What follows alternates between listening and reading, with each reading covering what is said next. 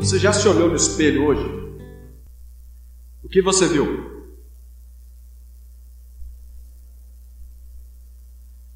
Talvez você tenha reparado como você é bonito ou bonita, pelo menos aos seus olhos, né? Você tem, pelo menos você achar que você é bonito. Ou você tenha percebido o surgimento de alguma ruga nova no seu rosto, né? uma marca de expressão nova. De qualquer maneira, com certeza você tentou fazer alguma coisa para melhorar a sua aparência quando você ah, se olhou no espelho hoje. É, você se penteou, você ah, aplicou algum tipo de maquiagem, no caso das mulheres, você colocou uma boa roupa, como eu disse, né, o William com a roupa de ver Deus, você é, saiu de casa da melhor maneira que você poderia sair. Né? Pelo menos isso é o que a maioria normalmente faz quando se olha no espelho antes de sair de casa. Mesmo assim, é preciso perguntar: ao olhar no espelho hoje, você gostou do que viu? Você gostou do que viu? mesmo depois de se arrumar, você se agradou do resultado final? E por que, que eu estou perguntando isso? Você já parou para pensar que, mesmo depois de tomarmos um banho de loja, um banho de maquiagem, ah, essas coisas não são capazes de mudar quem nós realmente somos, não é verdade? A gente apenas é, maqueia, embeleza, mas não dá para mudar quem nós somos. E aqui vai a pergunta crucial dessa noite. Quem você realmente é? Quem você é? Quem você é sem os apetrechos de beleza? Ou apenas eh, que, que, que apenas disfarçam a sua aparência? Eu queria perguntar: você quer se ver melhor? Quer se enxergar mais de perto? Quer, quer um espelho mais preciso? Um espelho mais capaz de te mostrar exatamente quem você é? e uma imagem sem máscaras, uma imagem sem disfarces. Números é um dos livros da Escritura que mais nos serve para esse propósito.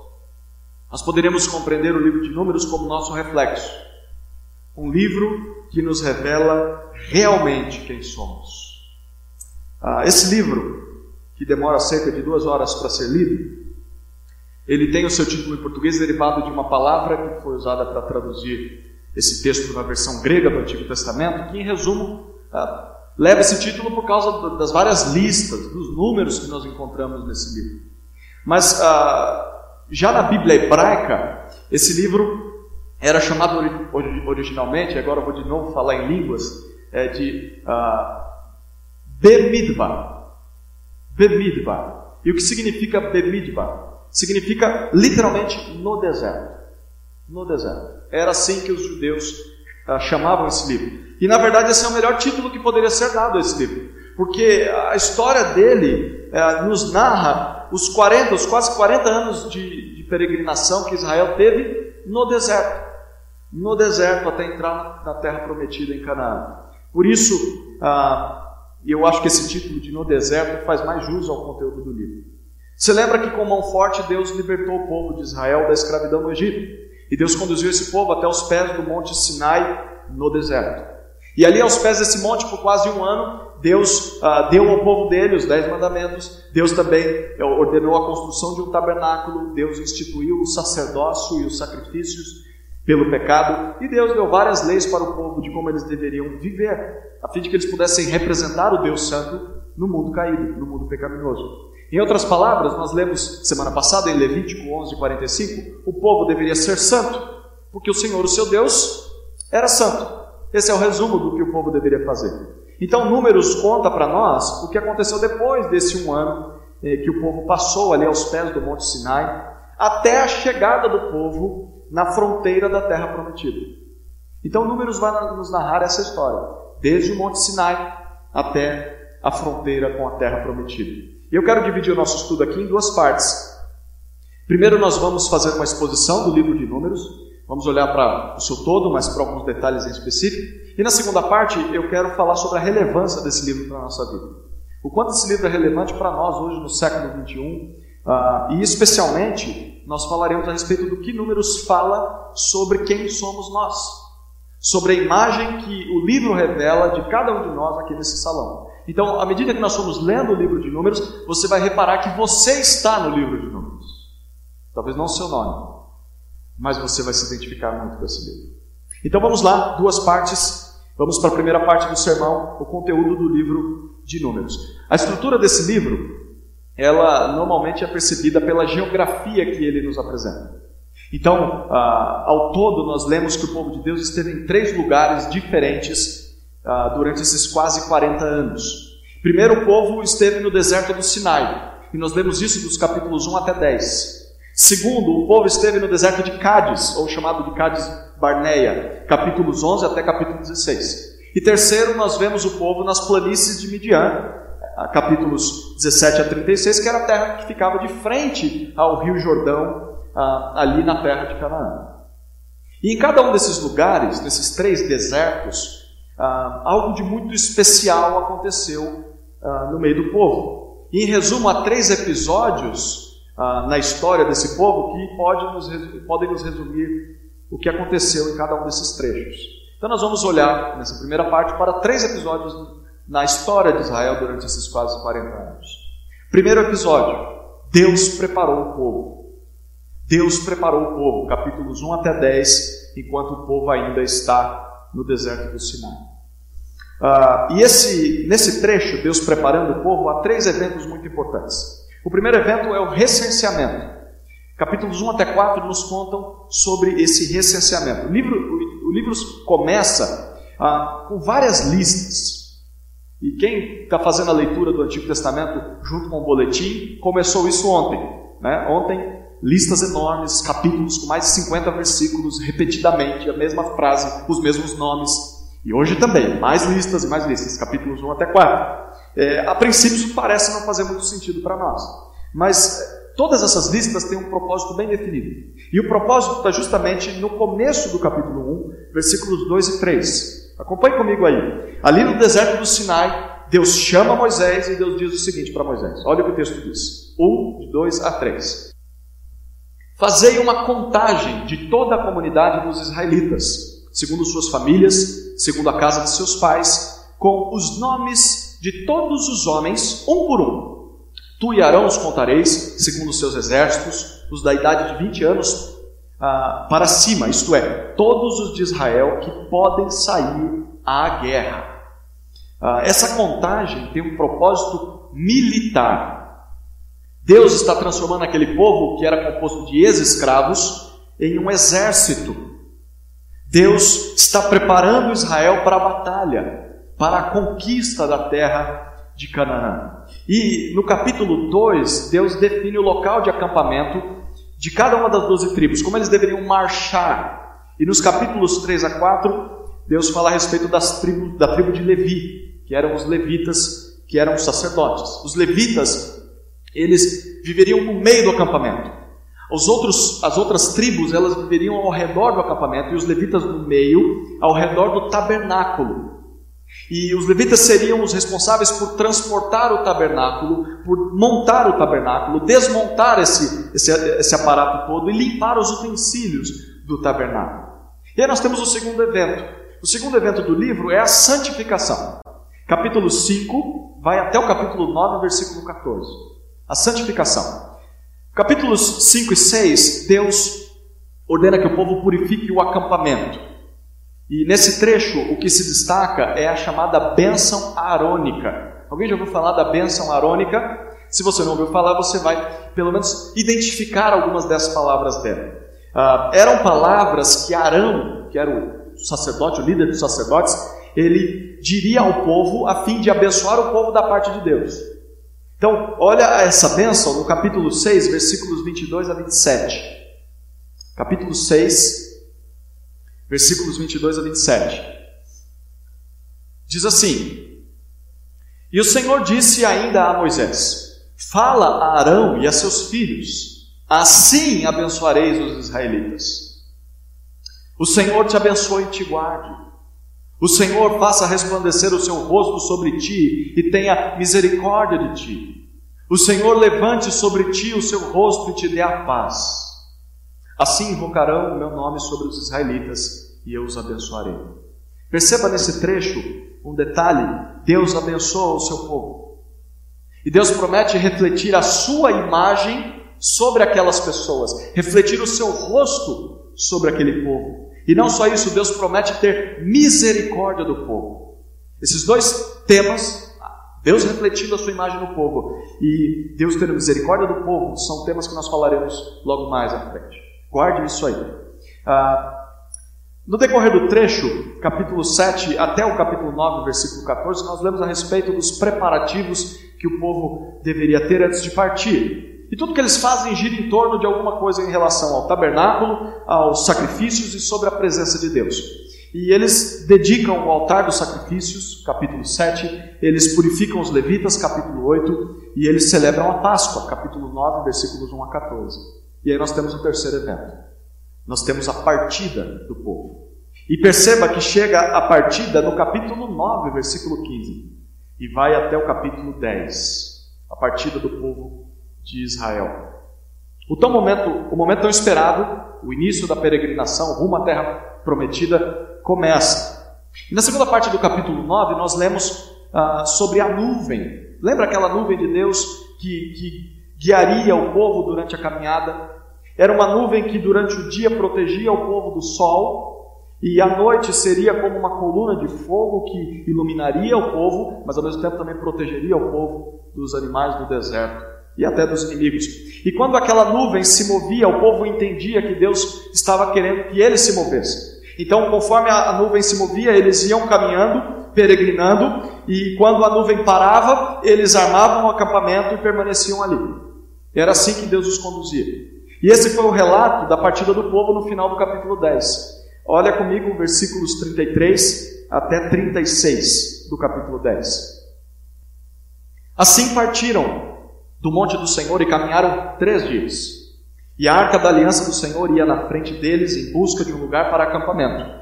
E a nuvem do Senhor ia sobre eles de dia quando partiam do acampamento. Quando a arca partia, Moisés dizia: Levanta-te, ó Senhor, e sejam dispersados os teus inimigos, fujam da tua presença os que te odeiam. E quando ela parava, ele dizia: Volta, ó Senhor, para os muitos milhares de Israel.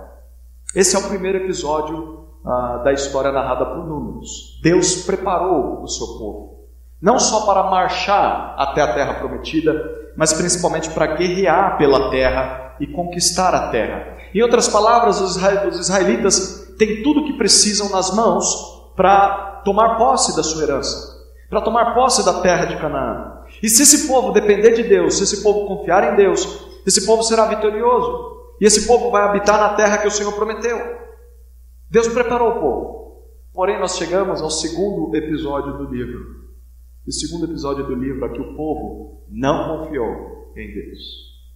O povo não confiou em Deus. E nós lemos isso nos capítulos 11 até 16. Israel partiu do Sinai e eles chegam, uh, estão em direção a Cádiz, que é a fronteira sul da terra de Canaã. Eles chegam na parte de baixo da terra.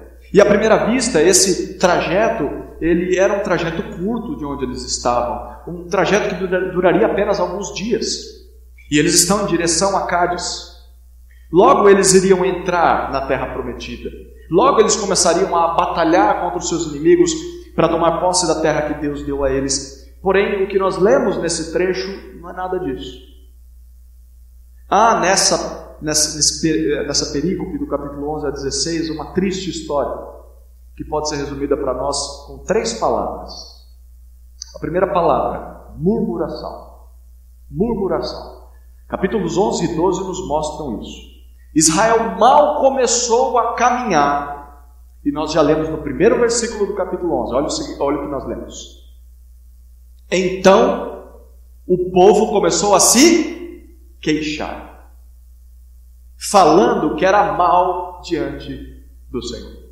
Outras versões ah, da Bíblia traduzem esse, esse trecho ah, dizendo que o povo se queixou das suas dificuldades ou se queixou das suas sortes. Imagine isso. E aí, Deus enviou fogo do céu para disciplinar esse povo. Mas a murmuração continuou. E aí eles reclamam também do alimento. Versículos 5 e 6 do capítulo 11. Olha o que eles dizem.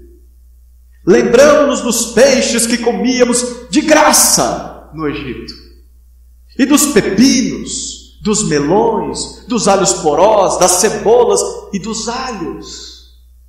Mas agora o nosso ser definha, não temos nada a não ser esse maná diante dos nossos olhos. Eles tiveram a audácia de reclamar do maná. E o que era o maná? Era uma espécie de farinha milagrosa que Deus dava para eles durante a noite, juntamente com o sereno, da qual eles preparavam pães. E eles chegaram a reclamar do maná ao ponto de desejar comer aquilo que eles comiam quando eram escravos. Escravos lá no Egito. E como se não bastasse reclamarem das dificuldades do deserto, reclamarem do tipo de comida que Deus dava para eles, o povo se queixou até mesmo da liderança que o Senhor havia colocado sobre eles. E o pior é que essa murmuração contra a liderança veio de pessoas mais próximas de Moisés, os seus irmãos, Miriam e Arão. Olha que impressionante o capítulo 12, versículo 2. Miriam e Arão se juntam, chegam para Moisés e dizem assim: E disseram, eh, capítulo 12, verso 2: por acaso o Senhor falou somente por meio de Moisés? Não falou também por nós? E o texto diz que o Senhor ouviu essa reclamação deles. O que, que eles estão dizendo? Eles estão dizendo que eles também deveriam ser importantes, eles também deveriam liderar o povo, porque Deus não falava só por meio de Moisés, que eles, o povo deveria também ouvir a, a Arão e a Miriam. Até as pessoas mais íntimas de Moisés se queixam de Moisés. Interessante, né? Ah, e eles questionam a liderança que Deus havia colocado sobre o povo. E essas queixas produzem a segunda palavra dessa triste história. Se a primeira é murmuração, a segunda é rebelião. Rebelião. Nós vemos isso a partir do capítulo 3 até o capítulo 14, versículo. Ah, capítulo 13, perdão, até o capítulo 14, versículo 10. Capítulo 13 nos informa que Deus mandou Moisés separar um líder de cada tribo representante daquela, daquela tribo, eram 12 tribos, né? E esses líderes iriam sondar, iriam espiar a terra de Canaã. Eles chegam até a fronteira, ali no sul de Canaã, em Cádiz, e os 12 enviados, que foram chamados de os 12 espias, eles vão e eles cumprem a missão. Então eles passam ali 40 dias escondidos, observando a terra, observando os moradores, ah, observando a plantação, e quando eles retornam ao povo com o um relatório da análise deles, eles dizem o seguinte, capítulo 13, versículos 27 e 28. Olha o que diz lá. 13, 27 e 28. E prestando contas a Moisés, disseram: Fomos à terra a qual nos enviaste. Ela, de fato, dá leite e mel, e este é o seu fruto. Eles levam frutos, eles levam um cacho de uvas que eh, era necessário vários homens para carregar o cacho. E eles chegam a falar, está aqui o fruto. Mas olha o versículo 28. Contudo, o povo que habita nessa terra é poderoso. E as cidades são fortificadas e muito grandes. Vimos ali também os descendentes de Anak. Provavelmente havia gigantes naquela terra. A terra era belíssima. A terra era frutífera, como Deus tinha prometido. Porém, havia um mas na boca daqueles líderes. E esse mas era que eles olharam para as fortificações e para a força dos inimigos e eles temeram mais os inimigos do que a Deus. E nesse momento Caleb era um dos, dos líderes, era representante da tribo de Judá. Caleb ele interrompe os outros líderes e ele diz o seguinte no versículo 30 desse capítulo 13. Olha o que ele diz. Então Caleb fez o povo calar-se diante de Moisés e disse: temos de subir e nos apoderar dela, pois com certeza conseguiremos prevalecer contra ela. Caleb insistiu que Israel invadisse Canaã, porque Deus daria vitória para eles.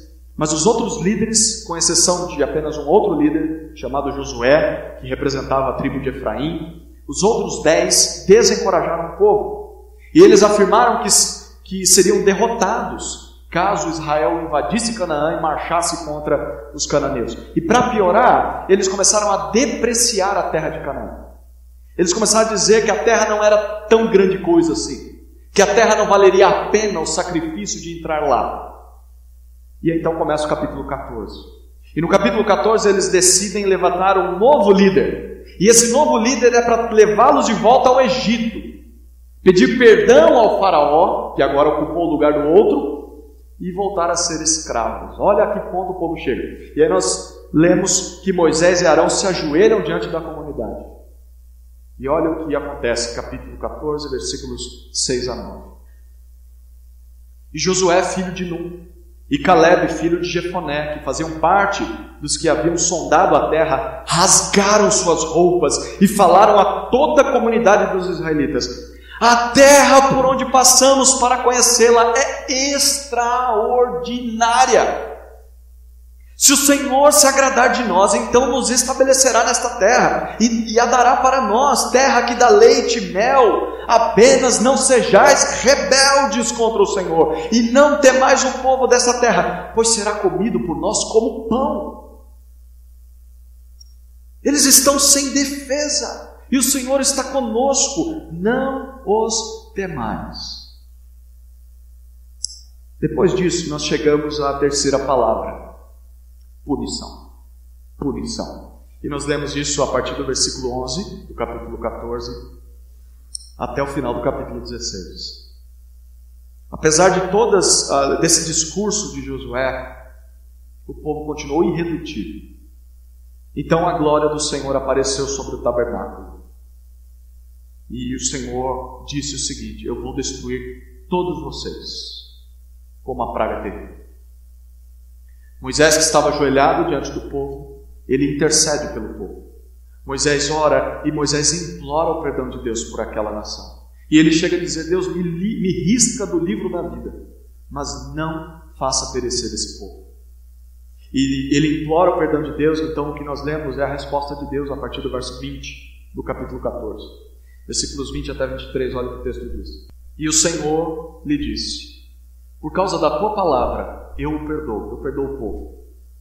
Mas tão certo como eu vivo, e como a glória do Senhor encherá toda a terra, nenhum, nenhum de todos os homens que viram a minha glória e os sinais que fiz no Egito e no deserto, e mesmo assim me testaram essas dez vezes, não obedecendo a minha voz, nenhum deles verá a terra que prometi a seus pais com juramento. Nenhum daqueles que me desprezaram haverá partir daí que Israel começa a peregrinar no deserto pelos próximos 38 anos. Um trajeto que duraria dias se transformará em um trajeto de décadas. Eles irão andar em círculos por todo esse tempo. E sabe por quê? Até que toda aquela geração, com exceção de Josué e de Caleb, morra. Apenas os filhos dessa geração entrarão em Canaã. Isso é interessante porque significa que o deserto para Israel não é um desvio de rota. O deserto para Israel é o seu cemitério. Deus não está confuso em fazer o povo andar peregrinando pelo deserto. Eles peregrinarão ao redor de Canaã até que morram. Essa é a disciplina de Deus contra a rebelião do povo. E apesar disso tudo, o capítulo 15 diz que Deus dá leis complementares ao povo sobre como eles deveriam viver durante esses próximos 38 anos, mais ou menos 39 anos, até que morram no deserto. E mesmo diante de tanta rebelião, o capítulo 16 narra mais uma revolta. Uma revolta liderada por um levita chamado Coré. E Deus abriu a terra em duas partes, no meio do acampamento, e fez com que a terra engolisse aqueles 250 rebeldes. Alguns tentaram fugir desse buraco na terra e foram consumidos por fogo que o Senhor enviou do céu. E assim termina o segundo episódio desse livro. Apesar do Senhor ter preparado Israel para entrar na terra prometida, o povo não confiou em Deus. O povo murmurou e se rebelou contra o Senhor. A consequência é que eles passariam os próximos 38 ou 39 anos da sua vida peregrinando no deserto até que morressem. Apenas os seus filhos entrariam em Canaã. E aí nós chegamos ao terceiro episódio de Números. Deus perseverou com o povo. Apesar de tudo isso, Deus perseverou com o povo. E aí nós lemos do capítulo 17 até o final do livro, capítulo 36. Essa saga de 38 anos na vida do povo. E nós poderemos resumir esse período em quatro momentos peculiares, únicos na vida desse povo durante esses 38 anos. O primeiro momento está no capítulo 17 e vai até o 19. É o início da peregrinação. Depois dessa disciplina de Deus, os anos de peregrinação começam.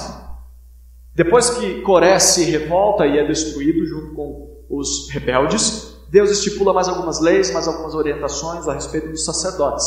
As coisas precisam entrar em ordem. E Deus faz isso capítulos 17 até 19. O segundo momento dos 38 anos do povo no deserto é, no capítulo 20, dos versículos 1 a 13. É um período, um trecho curto, mas que narra para nós sobre o pecado de Moisés. O pecado de Moisés. No capítulo 20, é, nós lemos essa história que é muito triste. Era um dia comum para a liderança de Moisés. O povo havia chegado ah, a um lugar, não tinha água, não tinha comida, e o povo então o que, que faz? Murmura. Murmura contra Deus, murmura contra Moisés, acusa Moisés de ter tirado o povo lá do, do, do, do Egito para fazê-los morrer no deserto de sede. E era um dia comum, porque isso era normal. Moisés já estava acostumado a lidar com isso, era quase todo dia. Mas nessa ocasião em especial, a reação de Moisés foi diferente das outras vezes.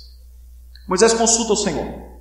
E o Senhor manda Moisés pegar o seu cajado na mão, chegar diante de uma grande rocha que havia naquele local e ordenar que a rocha, que dela jorrasse água. E, e, depois disso Deus diz: Olha, eu vou fazer brotar água da rocha e o povo vai beber essa água. Moisés então se aproxima da rocha, ele está com o seu cajado na mão, mas tomado de ira, apoiado por Arão, ele esbraveja contra o povo ele perde a paciência contra o povo. E ele dá duas fortes varadas contra a rocha. E milagrosamente, muita água começa a sair da rocha e o povo bebe aquela água. Mas diante da atitude de Moisés, olha o que acontece. Capítulo 20, versículo 12. E o Senhor disse a Moisés e a Arão: Não fareis esta comunidade entrar na terra que lhes dei porque não acreditastes em mim, não santificando-me diante dos israelitas.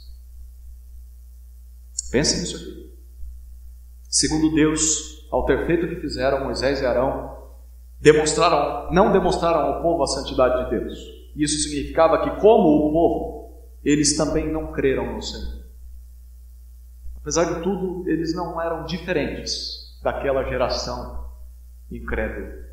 Por isso também Moisés e Arão não entrariam na terra, eles morreriam no deserto, sem entrar em Canaã. Alguns acham que esse castigo ah, foi severo demais. Mas o que nós muitas vezes esquecemos é que o pecado desses dois homens foi igual ao pecado do povo, só foi um momento diferente. Ah, e além de tudo isso, a Bíblia nos afirma que o julgamento, a exigência, a prestação de contas aos líderes do povo de Deus é muito mais severo e mais rigoroso do que o do povo, porque é para servir de exemplo ao povo. Se você ler Tiago, capítulo 3, versículo 1, Deus diz: Olha, não sejam muitos de vocês mestres, porque os mestres haverão de receber juízo maior, serão cobrados mais. Líderes são cobrados mais que o povo, porque estão à frente e dão exemplo. Moisés foi punido porque ele era igual àquele povo.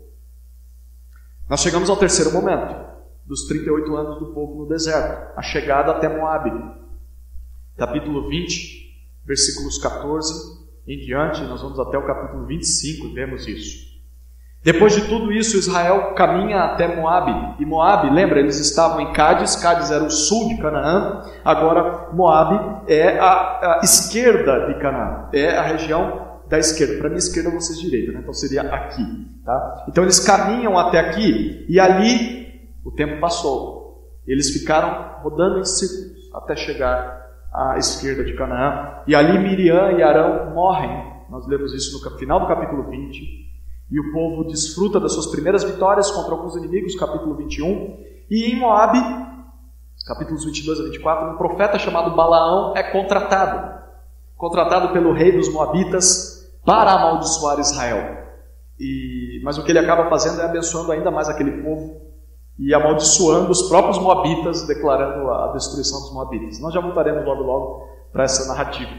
Enquanto eles estão ali acampando em Moabe, o povo peca novamente. Capítulo 25, nós lemos que o povo participou das festas idólatras dos Moabitas, o povo sacrificou aos deuses Moabitas, e um desses sacrifícios era o ato de se prostituir com as sacerdotisas Moabitas. E eles estão fazendo isso. Depois de 38 anos conhecendo a Deus, conhecendo a lei de Deus, o povo faz a mesma coisa. Deus castigou o povo com uma praga terrível, mas em certo sentido isso acabou sendo uma benção, porque foi o último ato daquela velha geração. Foi no capítulo 25 que, com a praga, Deus eliminou todos os pais da geração anterior que, que pecaram no deserto há 38 anos atrás.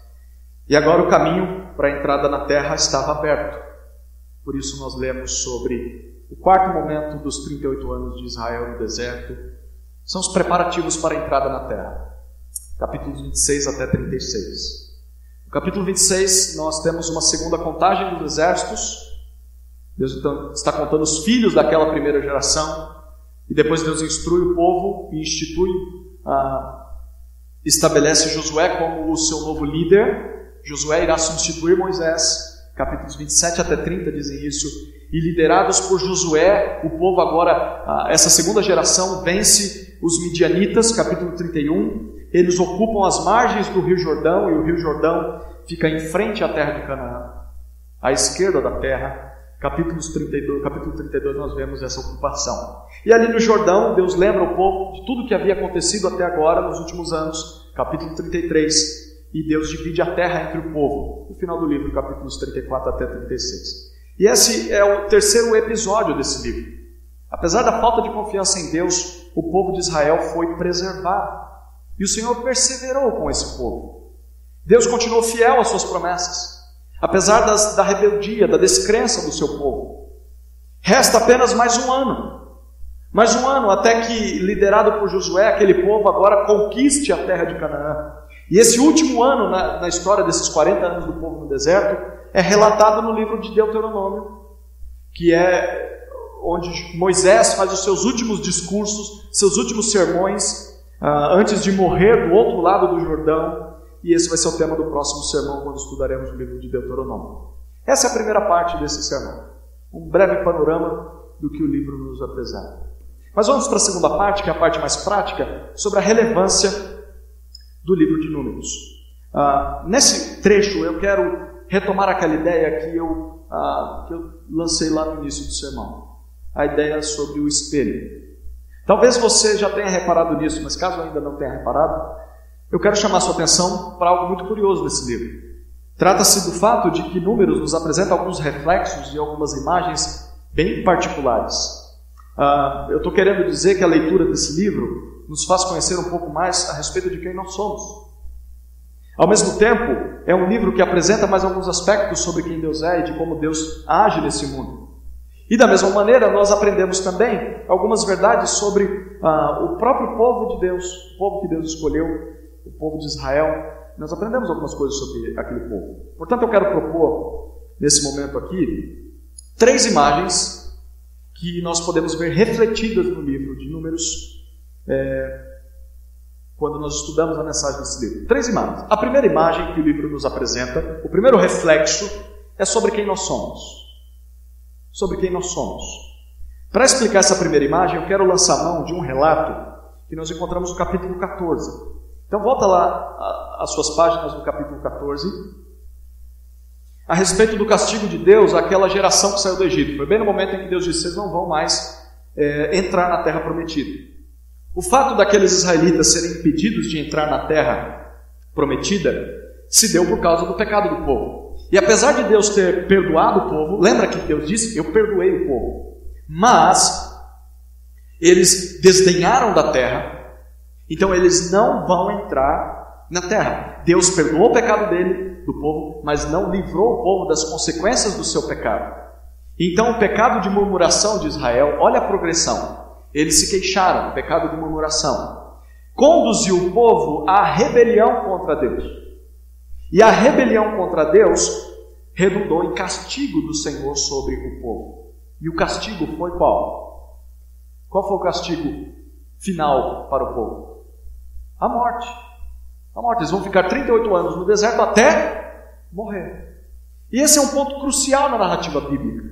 Porque a cada novo livro que nós lemos do, do Antigo Testamento, nós percebemos que a consequência do pecado é a morte. Mesmo que não seja morte imediata, Deus pode não matar o pecador no momento em que ele peca, mas uma hora ou outra o pecador irá morrer por seu pecado. Ou seja, o que a Bíblia quer nos mostrar é, é o fato de que o pecado produz morte. E a morte é o contrário daquilo que Deus nos criou para desfrutar lá no jardim. Nós não fomos criados para desfrutar a morte. A morte física é só uma ilustração da morte espiritual que é a condição que todos os homens estão diante de Deus. Desde que Adão pecou no jardim, todos nós nascemos com esse defeito de fábrica. Nós já nascemos pecadores. E saber que todos nós somos pecadores, tanto, povo, tanto quanto o povo de Israel, e que o salário do pecado é a morte, como diz Romanos 6,23, nos faz repensar duas vezes se aquela geração é, é muito diferente da nossa geração. Ah, muitos, muitos dizem que aquele povo foi o pior povo de toda a história. A pergunta que nós podemos fazer: será mesmo? Será mesmo? Se nós somos bem honestos, nós vamos ter de reconhecer que, ao menos, a desobediência daquele povo é ponto comum em todas as gerações. Todas as gerações são desobedientes a Deus. Querendo ou não, todos somos como aquele povo rebelde. Todos murmuramos. Todos nos queixamos.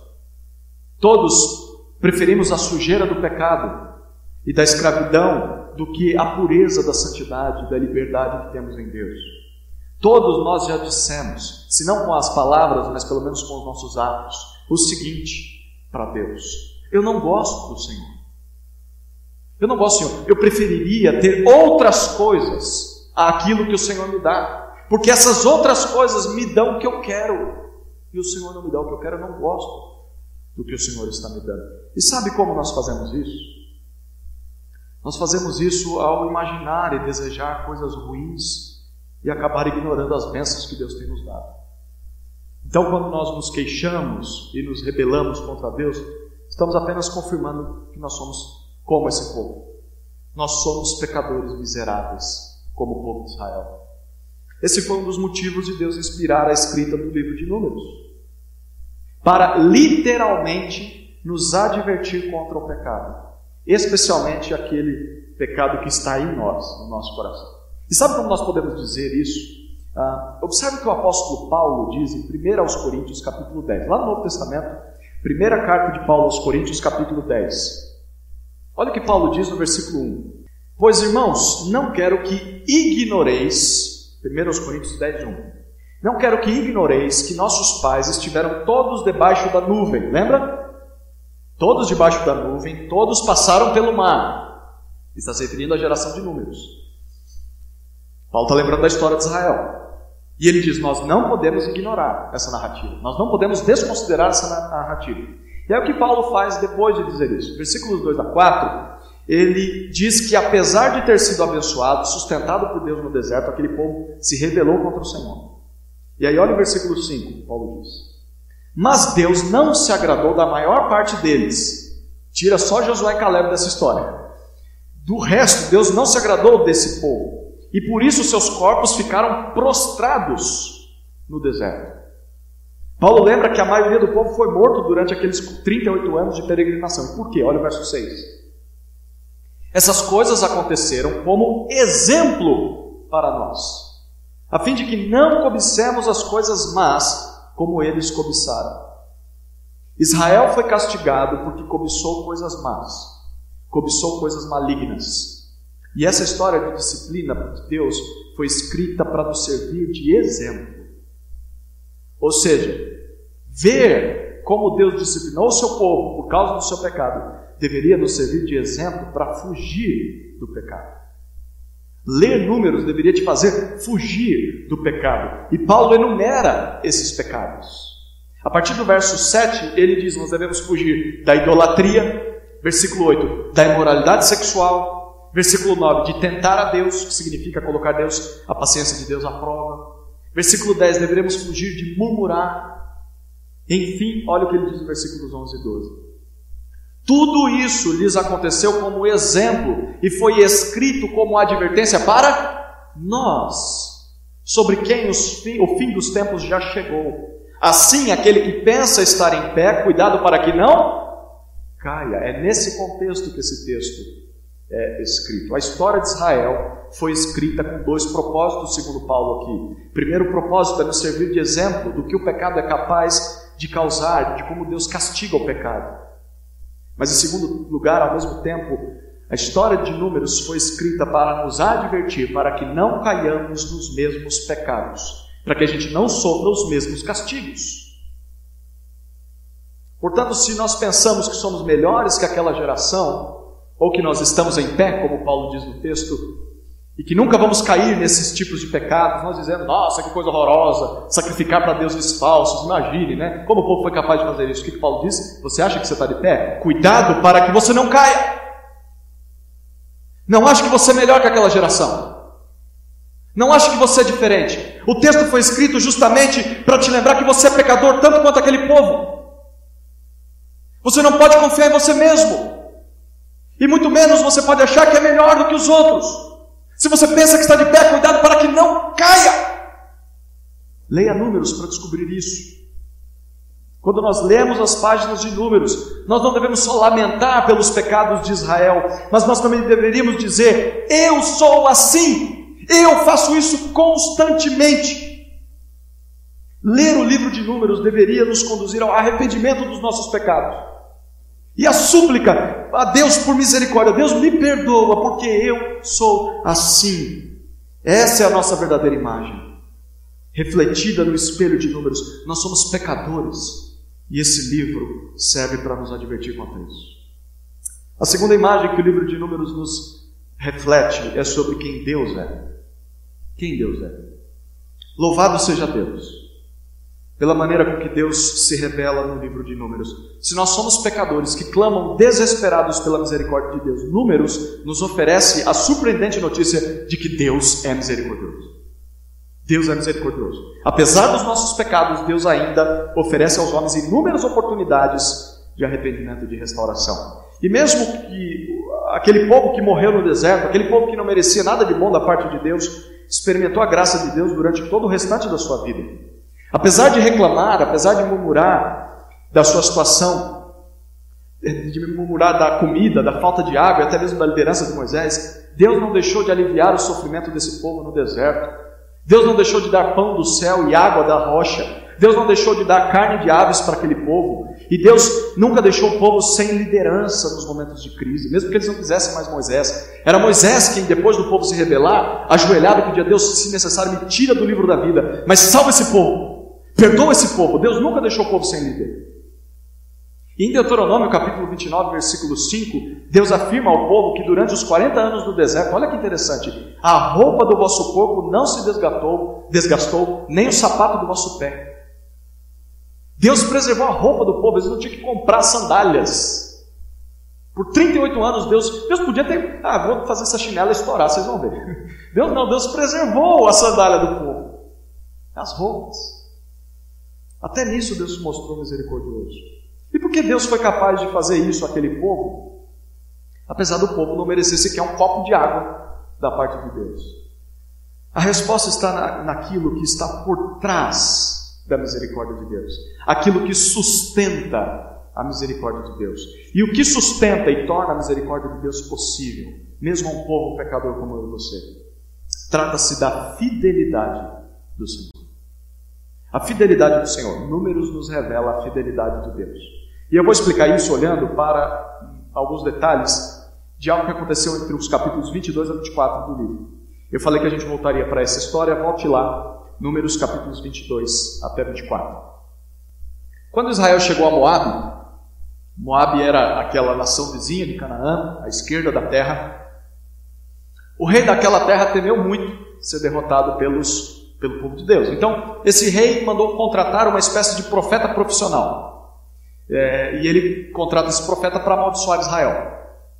O nome desse profeta era Balaão. Já ouviu falar da história de Balaão e da mula? É, eu não vou falar muito sobre a mula, mas vou falar sobre a mula que é Balaão. Bom, Balaão era uma espécie de profeta. E o que, que Balaão fazia? Em troca de dinheiro, Balaão abençoava ou amaldiçoava um povo.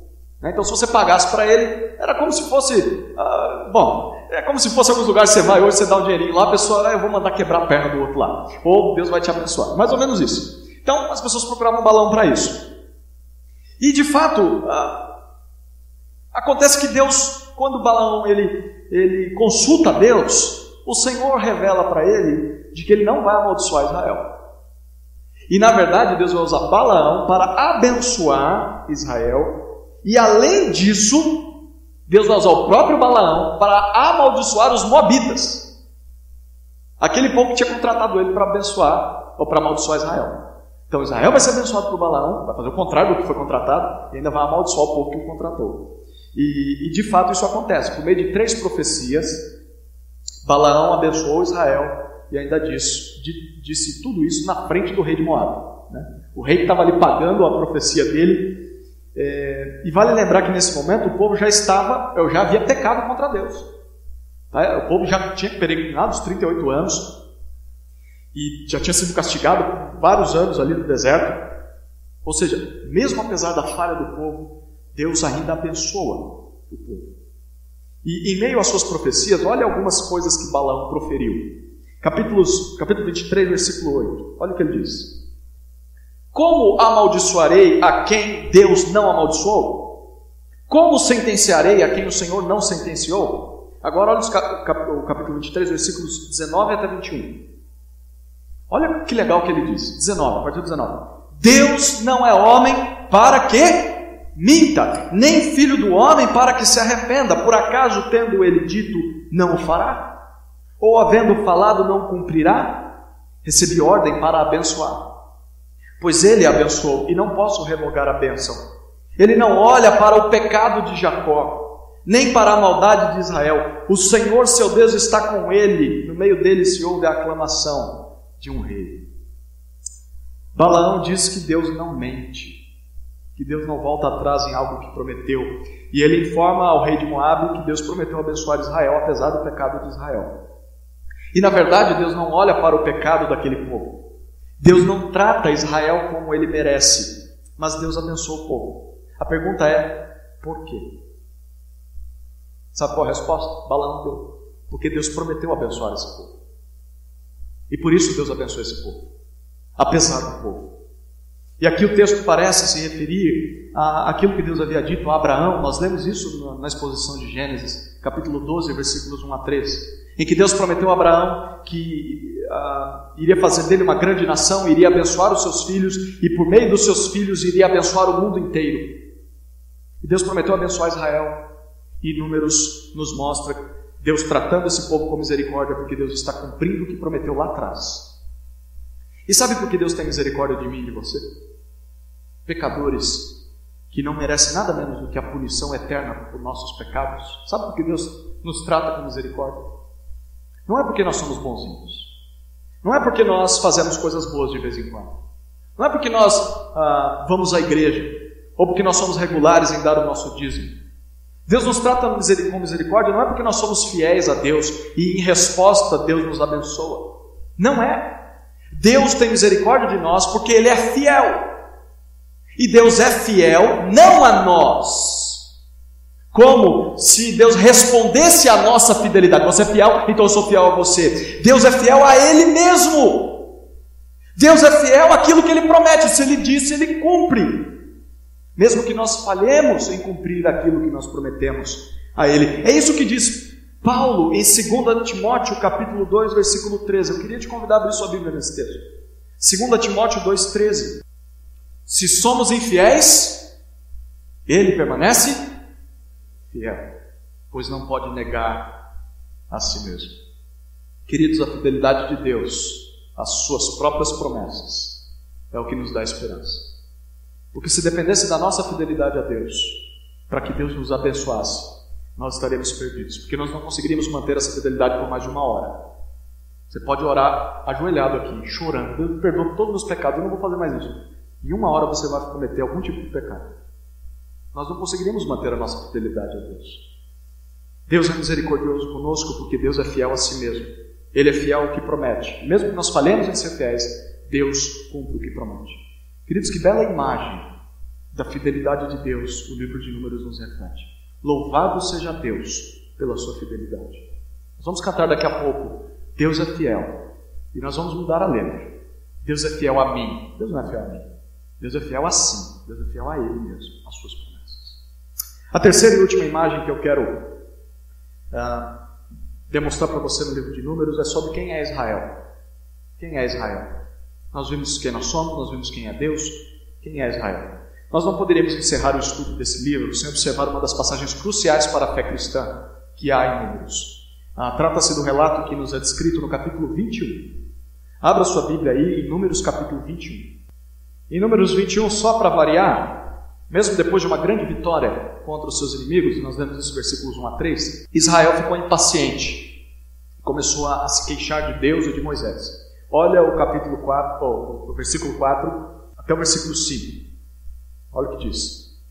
Então partiram do Monte Or pelo caminho que vai ao Mar Vermelho, contornando a terra de Edom. Mas o povo ficou impaciente no caminho e queixou-se de Deus e de Moisés. Por que nos fizeste sair do Egito para morrermos no deserto?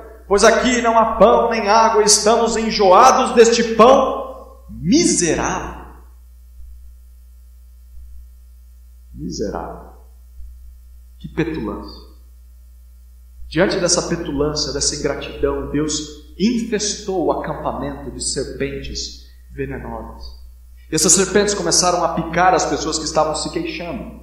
Isso acontece no versículo 6. E muitos começaram a morrer por causa disso. Então o povo reconheceu o seu pecado. E o povo procurou Moisés e pediu a Moisés para que Moisés pedisse perdão a Deus por intermédio do povo, por ter se queixado. E depois de pedir perdão, eles imploram que Moisés peça para que Deus afaste do acampamento as serpentes. Por favor, Moisés, pede para Deus tirar esse, essas serpentes daqui, porque tem pessoas, as pessoas estão morrendo. E Moisés ora em favor do povo. Olha o versículo 8. Então o Senhor disse a Moisés: Faz uma serpente de bronze e põe-na sobre uma haste.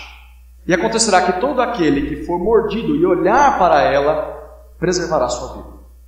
Moisés deveria fazer uma serpente de bronze. Ah, e deveria erguer essa serpente à vista de todo o povo, em, ah, onde todos pudessem, provavelmente no meio do acampamento.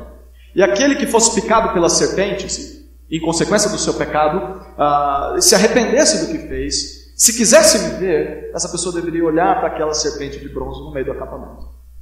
É claro que não havia nada de místico ou de farmacêutico nessa serpente. Né? A, a cura não viria por causa da serpente de bronze, mas a cura viria pelo fato daquela pessoa que está olhando para a serpente crer na promessa de Deus que iria curá-la. Ou seja, não bastava apenas você olhar para a serpente, se você foi picado pela serpente por causa do seu pecado, era necessário você estar arrependido do seu pecado e era necessário confiar no fato de que Deus iria uh, salvar você por meio daquela serpente, de orar, olhar para ela com fé. Então a cura contra a morte, preste atenção nisso. A cura contra a morte era o resultado da fé no meio que Deus estabeleceu para salvar o seu povo. O povo seria curado pela fé no que Deus prometeu. E de fato, muitos foram curados naquele dia. E essa história nos mostra pelo menos duas coisas. Primeiro, nos mostra, nos mostra que Deus sempre proveu para o povo um meio de libertar o povo das consequências do pecado. Um meio que sempre envolveu arrependimento e fé. Deus dava a disciplina, mas se o povo se arrependesse e cresce, Deus iria perdoar o povo. Apesar de que algumas vezes as consequências eram inevitáveis. Mas ao mesmo tempo, a segunda coisa que nós percebemos nessa narrativa é que nós descobrimos que Israel, apesar das várias chances que Deus deu a esse povo, Israel sempre falhou em se manter fiel ao Senhor. Sempre. Sempre.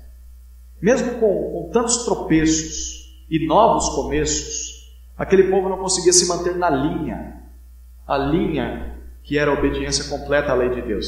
E de fato, os tempos mudaram e ainda assim a história continua a se repetir. Deus deu a terra de Canaã ao povo, mas o povo falhou com Deus ali em Canaã. Deus renovou as suas promessas ao povo, mas mesmo assim o povo continua a pecar. Então Deus castigou o povo, e Deus entregou o povo aos seus inimigos, e permitiu que o povo fosse levado cativo até uma terra estrangeira. E no meio do povo sempre houve aquela tensão.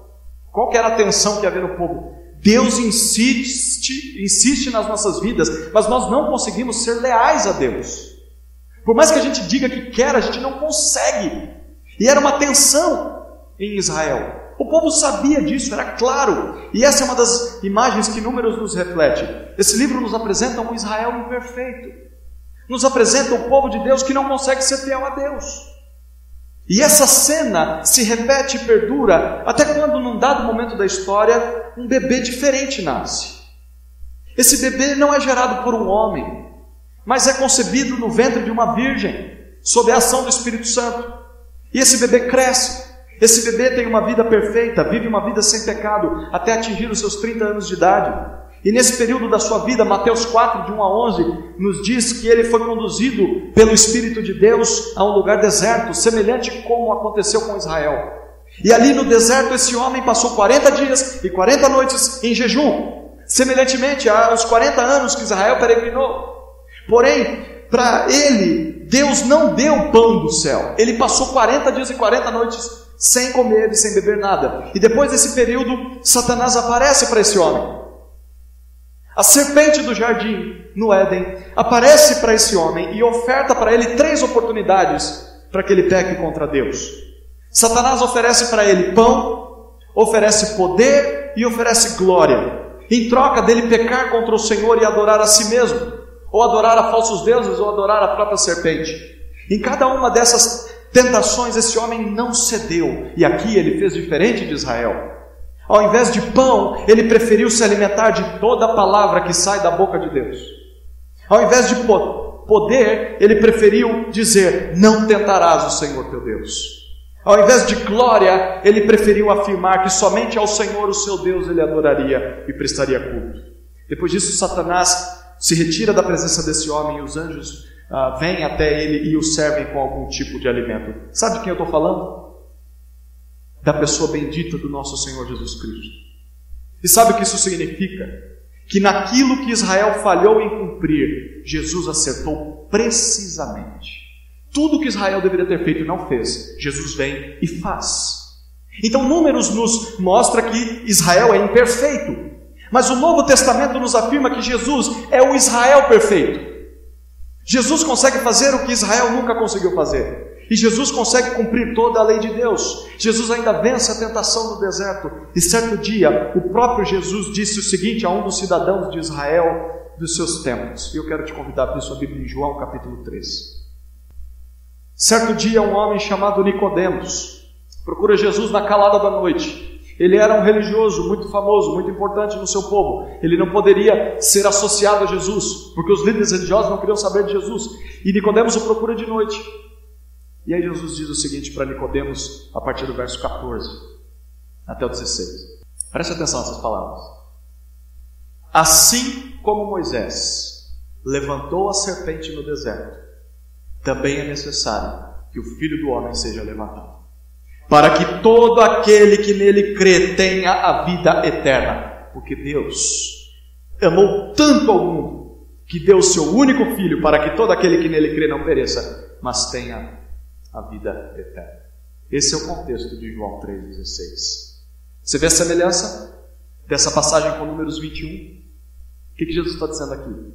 Jesus está dizendo, da mesma maneira com que aquela serpente foi levantada no meio do arraial para salvar da morte o israelita arrependido e que cria na salvação de Deus, da mesma maneira eu serei levantado. E eu serei levantado para salvar todo homem que se arrependa dos seus pecados e creia que eu sou o meio de Deus para lhe dar a vida eterna.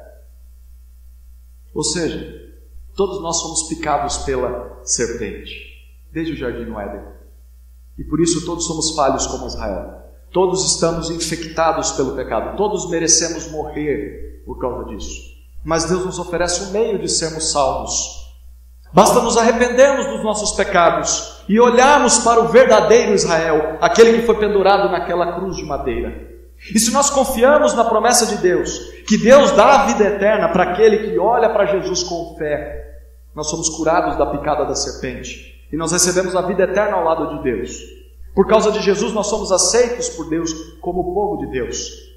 Essa é a verdadeira salvação que a Bíblia nos apresenta. Olhe com arrependimento e fé para o Filho do Homem levantado sobre a cruz, e Deus vai perdoar os seus pecados, e Deus vai te aceitar como seu filho.